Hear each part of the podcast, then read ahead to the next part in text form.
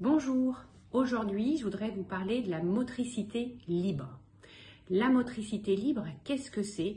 C'est tout simple et en plus ça fait des économies aux parents, c'est laisser l'enfant acquérir tout seul les compétences, c'est-à-dire qu'on le laisse tout seul faire les choses au fur et à mesure.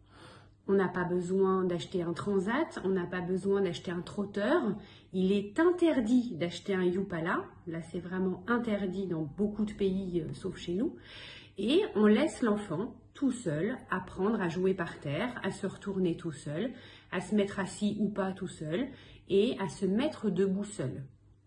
On n'a pas besoin euh, de le mettre derrière un chariot de marche, on n'a pas besoin de lui tenir la main ou les deux mains euh, pour lui apprendre à marcher, parce qu'on va lui donner des compétences qu'il n'a pas.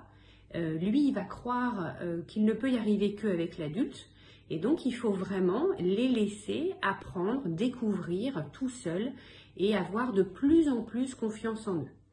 Donc vraiment, ça fait des économies en plus pour les parents. Il n'y a pas besoin de tout ce matériel euh, qu'on vous vend très cher et on le laisse euh, faire tout seul. C'est-à-dire qu'on ne va pas le mettre assis avec des coussins derrière lui.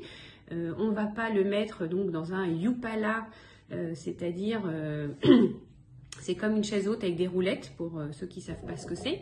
L'enfant va donc apprendre à marcher en se mettant sur la pointe des pieds.